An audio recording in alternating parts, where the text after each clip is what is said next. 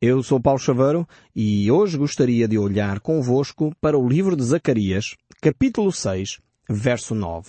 Pois no último programa nós não conseguimos concluir toda esta décima visão que Zacarias havia recebido. Normalmente uma das preocupações dos profetas é mostrar uh, realmente que eles estão a falar da parte de Deus. E Zacarias tem essa intenção ao dizer no verso 9, a palavra do Senhor veio a mim dizendo. Esta é a intenção de Zacarias, mostrando que não é uma interpretação de ordem pessoal, não é uma palavra que ele gostaria de dizer ao povo, não é um ânimo que ele queria dar, mas é o próprio Deus que traz esta palavra ao povo de Israel. E como seria importante se hoje aqueles que se propõem como pastores, padres, eh, alguém que partilha a palavra de Deus, tivesse esta preocupação a preocupação de falar a palavra de Deus. E não mais as minhas intenções, não mais as minhas interpretações, não mais aquilo que o povo vai gostar de ouvir ou deixar de gostar de ouvir, mas aquilo que Deus diz efetivamente à nossa nação. Eu creio que quando os nossos líderes religiosos tiverem esta preocupação, sejam ele que, que quadrante for, católicos, evangélicos, protestantes ou outras confissões religiosas, quando os nossos líderes religiosos tiverem esta cuidado de abrir a sua boca para falar a palavra de Deus, creio que provavelmente o nosso país será muito mais restaurado na sua alma do que de outra coisa qualquer. Talvez faça falta aos nossos líderes religiosos, se calhar, uh, calarem a sua boca também. Porque se eles não ouvem a palavra de Deus, eles deveriam ficar calados em vez de dizer outras coisas que não são a palavra de Deus. Quantos líderes estão a dizer que falam em nome do Senhor quando na realidade o Senhor não falou? E isso Deus recomendou à nação de Israel quando ele escreveu o livro de Isaías e exatamente criticava os líderes uh, religiosos exatamente porque eles falavam supostamente em nome do Senhor quando o Senhor não havia falado. E quantas vezes o Senhor falava e eles diziam coisas diferentes. Eu creio que os nossos líderes religiosos hoje precisariam de ouvir mais a voz de Deus. E falar só quando Deus mandasse. Isso faria uma grande diferença nos nossos cultos, nas nossas missas, nos nossos espaços de reflexão da palavra de Deus. Porque efetivamente, como Zacarias diz aqui, veio a mim a palavra do Senhor dizendo. E ele disse, disse nem sempre palavras que eram muito entusiasmantes. Por vezes ele trouxe julgamento, por vezes ele trouxe correção, por vezes ele trouxe ânimo e encorajamento. Assim é a palavra do nosso Deus. Deus não deixa de dizer as coisas que tem para dizer simplesmente para ganhar plateia. Jesus Cristo, em muitas alturas, foi extremamente inconveniente. Porquê? Porque ele apontava os erros daqueles que cruzavam com ele. Quando ele via os fariseus, que eram extremamente religiosos, ele dizia hipócritas. Jesus, se Jesus quisesse ganhar audiência, ele tinha dito, bem, vocês não são bem hipócritas, vocês são pessoas que, enfim, eh, vão falando, mas precisam de uma conversa um pouco mais frontal, não ser tão... Mas não, Jesus punha o dedo na ferida. Ele chamava hipócritas aqueles que eram religiosos na sua época. Mas ao mesmo tempo, ele era aquele que acolhia aqueles que vinham com humildade e confessavam o seu pecado. O nosso Deus é um Deus que acolhe os humildes, mas aos orgulhosos ele resiste. Então aqui devemos aprender com humildade a palavra do nosso Deus. E quando a palavra de Deus vem ao nosso coração, com humildade nós devemos admitir quando estamos a falhar e ouvir a voz de Deus para adaptar a nossa vida àquilo que é a vontade de Deus. E quando nós reconhecemos o nosso erro e dizemos, Senhor, eu reconheço que eu falhei e eu preciso de Ti Deus então restaura a nossa vida. Este é o milagre, o maior milagre que pode ocorrer na vida de alguém. É ser restaurado na sua alma pelo próprio Deus. E isso ocorre quando nós reconhecemos a nossa fragilidade. Hoje, grupos uh, por todo o mundo de narcóticos anónimos, alcoólicos anónimos e outros grupos anónimos que andam por aí, uh, têm utilizado estes princípios divinos do reconhecimento das nossas incapacidades, do reconhecimento que ficamos limitados, desgovernados com alguma adição e por isso ao reconhecer essa nossa limitação encontraram a libertação. A mesma proposta é dada por Deus nas Escrituras. Se todos nós entendêssemos isso, certamente seríamos muito mais saudáveis. Quando nós reconhecemos as nossas fragilidades, é quando nós somos verdadeiramente livres. E essa é a proposta de Deus para si e para mim. Mas continuando aqui no livro de Zacarias, no capítulo 6, o verso 10 ainda prossegue. Portanto, esta palavra de Deus que veio a Zacarias veio com um propósito, uma intenção. E ele disse, recebe os que foram levados cativos, a saber, Eldai, de Tobias e de Gedaías, e vem tu mesmo, dia diante da casa de Josias, filho de Sofonias, para o qual vieram da Babilônia. Recebe, digo, prata e ouro, e faz coroas põe-nas na cabeça de Josué, filho de Josadac, o sumo sacerdote. Um, vemos aqui que estas coroas, ou esta coroa, uh, deveria ser colocada na cabeça do sumo sacerdote. Como já vimos no último programa, e só estou a reforçar estas ideias, uh, vemos que, uh, por direito legítimo, deveria ser Zorobabel, o governador de Israel, a se sentar no trono. Deveria ser ele que receberia esta coroa. Mas Deus tinha uma razão específica para trazer esta imagem, esta visão a Zacarias. É que Deus queria de facto mostrar uh, a pessoa de Jesus Cristo, aquilo que Cristo iria fazer num futuro próximo. E no verso 12 prossegue, ele diz assim acerca de Josué. E disse-lhe, assim diz o Senhor dos Exércitos. Eis aqui um homem cujo nome é Renovo. Ele brotará do seu lugar e edificará o templo do Senhor ele mesmo edificará o templo do Senhor e será revestido de glória. Sentar-se-á no seu trono e dominará, e será sacerdote no seu trono e reinará perfeita união entre ambos os ofícios, ou seja, o ofício de rei e de sacerdote. As coroas serão para Elém, para Tobias e Gedaías, e para En, filho de Sofonias, como memorial no templo do Senhor. Aqueles que estão longe virão e ajudarão no edificar do templo do Senhor, e sabereis que o Senhor dos Exércitos me enviou a vós outros. Isto sucederá se diligentemente ouvirdes a voz do Senhor, vosso Deus. Esta então é uma secção extremamente importante e por isso nós voltamos hoje a ela, ainda que já comentámos no último programa, mas não tínhamos concluído esta, este raciocínio, esta visão aqui de Zacarias. E nós poderíamos perder uh, um grande princípio que nós vamos encontrar aqui nesta, nesta secção se nós passássemos por ela rapidamente e não reforçássemos aqui o que é que Deus está a querer transmitir à nação de Israel e o que é que Deus de alguma forma nos está a querer transmitir a nós também. É uma secção, mais uma vez, cheia de simbolismo e temos que interpretá-la com alguma cautela e como já sabemos, a Bíblia interpreta-se a si própria e temos que olhar para o contexto em que ela foi dada e esse é um princípio básico da interpretação. Temos que ver o contexto histórico, o contexto uh, literário, o contexto cultural também e ao mesmo tempo temos que perceber que a própria Bíblia se interpreta a si mesma, ela se explica a si mesma. Então nesta visão que temos aqui, vemos que o povo de Israel estava desanimado porque tinha chegado a Israel e tinha encontrado toda a região praticamente uh, destruída e Deus queria, uh, de alguma forma, animar este povo. E desde a origem da nação de Israel, Deus sempre quis manter aquilo que nós, uh, em linguagem académica, chamamos de teocracia, ou seja, um governo dirigido por Deus. E quando o povo pediu para si um rei, uh, no tempo de Samuel, lá naquela altura, quando ele depois nomeou Saul e depois a seguir Davi, uh, de alguma forma o povo rejeitou a teocracia, rejeitou o governo de Deus.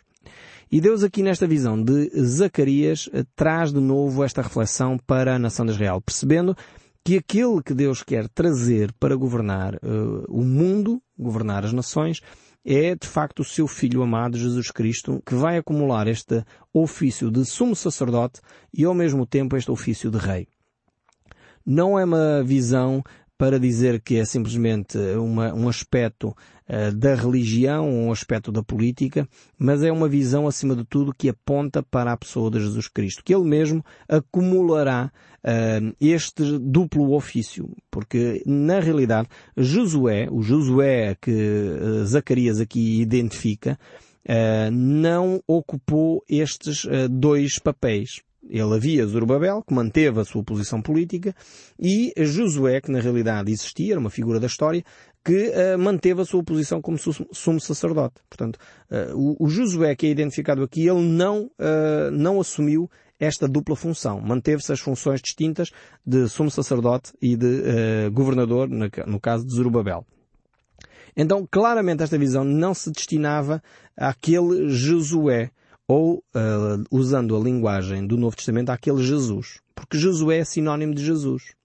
Então, não era deste Jesus, traduzindo uh, a palavra grega, uh, do hebraico para, para, o grego, não era deste Jesus uh, que Zacarias estava a falar, não era do sumo sacerdote que Zacarias bem conhecia, com quem convivia diariamente, não era deste Josué que Zacarias estava a falar, mas sim do Josué do Novo Testamento, que é o nosso Senhor Jesus Cristo, que é a mesma palavra, eu estou a, a brincar um pouco aqui com o nome Jesus e Josué para entender que são sinónimos, uh, que é deste Josué, deste Jesus do Novo Testamento, que Zacarias está a falar. Jesus que vai assumir o papel de sumo sacerdote e vai assumir o papel de rei.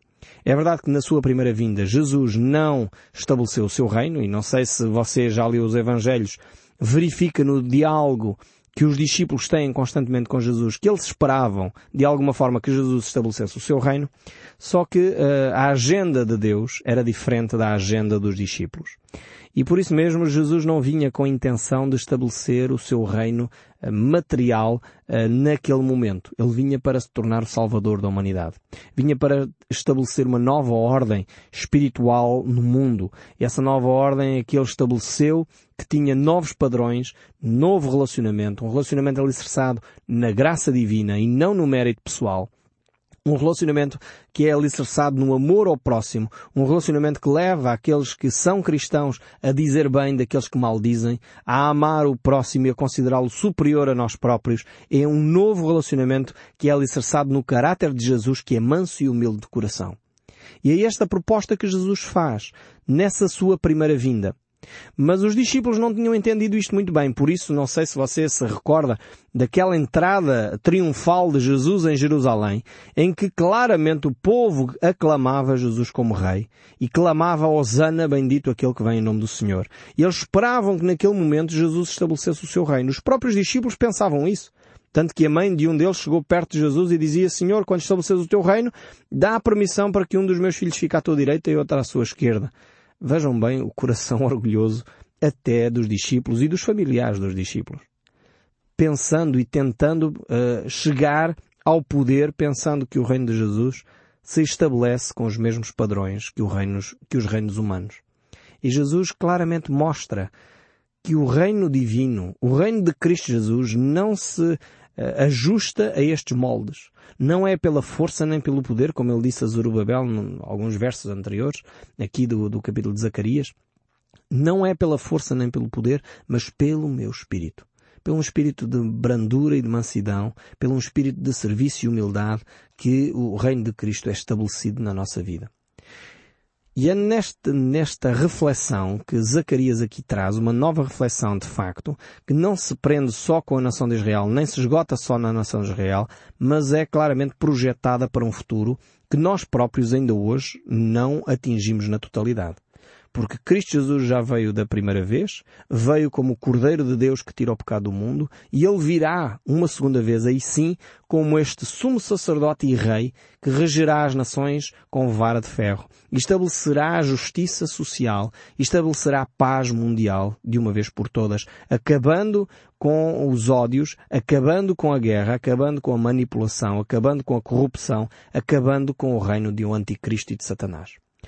Esta será a grande missão do nosso Senhor Jesus Cristo quando Ele estabelecer o seu reino entre nós. Já não mais haverá espaço para promover a guerra, para promover o ódio, mas sim será estabelecida a paz mundial, em que Cristo Ele próprio governará as nações. Nós hoje vivemos dias de grande tensão em que claramente se sente o crescendo desta profecia de Zacarias.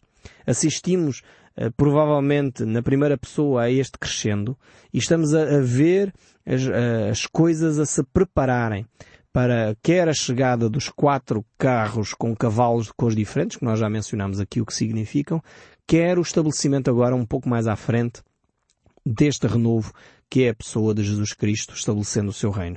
E o verso 12 que eu quero reler de novo diz assim, assim diz o Senhor dos Exércitos, eis aqui o homem cujo nome é renovo. ele brotará do seu lugar e edificará o templo do Senhor. Vemos que Jesus Cristo é este renovo e ele próprio edificará um novo templo, não feito por mãos humanas, mas de pedras vivas que constituem este novo templo que é você e eu como o apóstolo Pedro nos diz. E este renovo não é só descrito aqui em Zacarias, mas em, Isaías, por exemplo, capítulo 4, o verso 2 diz assim, Naquele dia, o renovo do Senhor será eh, de beleza e de glória, e o fruto da terra, orgulho e adorno para os de Israel que forem salvos. Vemos que haverá um período difícil, haverá um período uh, de, de, morte, guerra e destruição, como nós já vimos pelos a visão anterior, mas depois haverá também este período de renovo, onde será reconstruído esse templo uh, durante o período do milénio e este verso 13 que nos mostra que o sumo sacerdote assentar-se-á no seu trono. Ou seja, esta imagem em que o próprio Cristo, que é a origem e a fonte uh, da vida espiritual, ele também se tornará a fonte e a origem do poder político no mundo. Vemos então este sacerdote que é rei, que vai reconstruir então um templo para o Senhor. O verso 13 diz assim, Ele mesmo edificará o templo do Senhor e será revestido de glória, sentar-se-á no seu trono e dominará e será sacerdote no seu trono e reinará perfeita união entre ambos os ofícios. Nós verificamos que, uh, efetivamente, esta perfeita união ainda não ocorre. Infelizmente, sempre uh, que a política se mistura com a religião, ou que a religião vai namoriscar com a política, ocorrem catástrofes uh, e desgraças terríveis. Olhemos só para as cruzadas. As cruzadas não é mais do que a mistura da política no meio da religião. E de facto, uh, deu problemas, deu guerra se nós olharmos uh, para a, a, reforma e a contra-reforma, o que aconteceu não foi mais do que a política se misturar com a religião. Haviam ideias, teo, uh, teologia, havia conceitos teológicos que estavam a ser postos em causa e, de facto, depois o poder político se misturou porque a entidade religiosa da época uh, tinha, detinha muito poder, poder político, inclusive para destronar reis e colocar reis, e isso estava a criar um desconforto tremendo. A política estava misturada com a religião, mas não conviviam em perfeita união. Elas irão conviver em perfeita união quando Cristo estabelecer o seu reino. Será a única altura em que de facto a política e a religião ou a espiritualidade podem conviver em perfeita união. Ainda que este é o projeto de Deus, por causa do coração do homem, porque o coração do homem é, é, orgulhoso e porque o sistema do mundo é corrupto, de facto esta união é sempre perigosa. Esta união é sempre nefasta, sempre prejudicial. E sempre que a política e a religião se uh, misturam, uh, cria sempre tensão e problemas. Porque no fundo defendem valores diferentes. Porque no fundo defendem propostas de vida diferentes. Enquanto de facto a vida espiritual e a caminhada espiritual nos propõe uma caminhada para a humildade, uma caminhada para a simplicidade, uma caminhada para considerar o outro superior a nós próprios, a política, antes pelo contrário, procura, uh, no fundo, os palanques, procura os holofotes, procura ser exposto e glorificado pelos homens, e isto, como é óbvio, não se encaixa no modelo de uma espiritualidade e de uma vida cristã de acordo com os padrões de Deus. Este é o reino que Cristo quer estabelecer entre nós. É aquilo que Ele uh, quer fazer, no fundo, uh, no mundo, irá fazer no mundo, mas acima de tudo eu creio que Cristo hoje quer fazer isso no coração de cada um de nós. No fundo, conciliar aquilo que muitas vezes está em luta entre nós. Precisamos de conciliar no nosso íntimo aquilo que é a nossa vida profissional com a nossa vida espiritual, com a nossa vida familiar, com a nossa vida de lazer e dizer, ok, Deus, a minha vida está nas tuas mãos. Toda ela está nas tuas mãos. E em vez de continuarmos a compartimentar a nossa vida, criar esta perfeita união entre ambos os aspectos da nossa vida. Porque há pessoas que muitas vezes parecem uh, pessoas espirituais, vão à igreja, uh, vão à missa ou vão, enfim, vivendo a sua profissão de fé, mas depois na sua vida profissional uh, fogem aos impostos, na sua vida uh, profissional mentem aos clientes, enganam os fornecedores, não pagam as coisas como deveriam. Então parece que uma coisa não tem a ver com outra. Na sua vida familiar são infiéis à esposa. Como é que é possível uma pessoa parecer tão espiritual e ao mesmo tempo estar tão desligada de Deus? É por isso que este texto aqui nos refere reinará perfeita união entre ambos os ofícios, ou seja, nós não podemos dissociar uma coisa da outra. A nossa vida profissional, a nossa vida familiar, a nossa vida social tem de estar em perfeita união com a nossa relação com Deus. E a nossa relação com Deus tem de ser manifesta, tem de ser transparente, tem de transparecer para fora nos nossos atos, nas nossas palavras, nas nossas ações.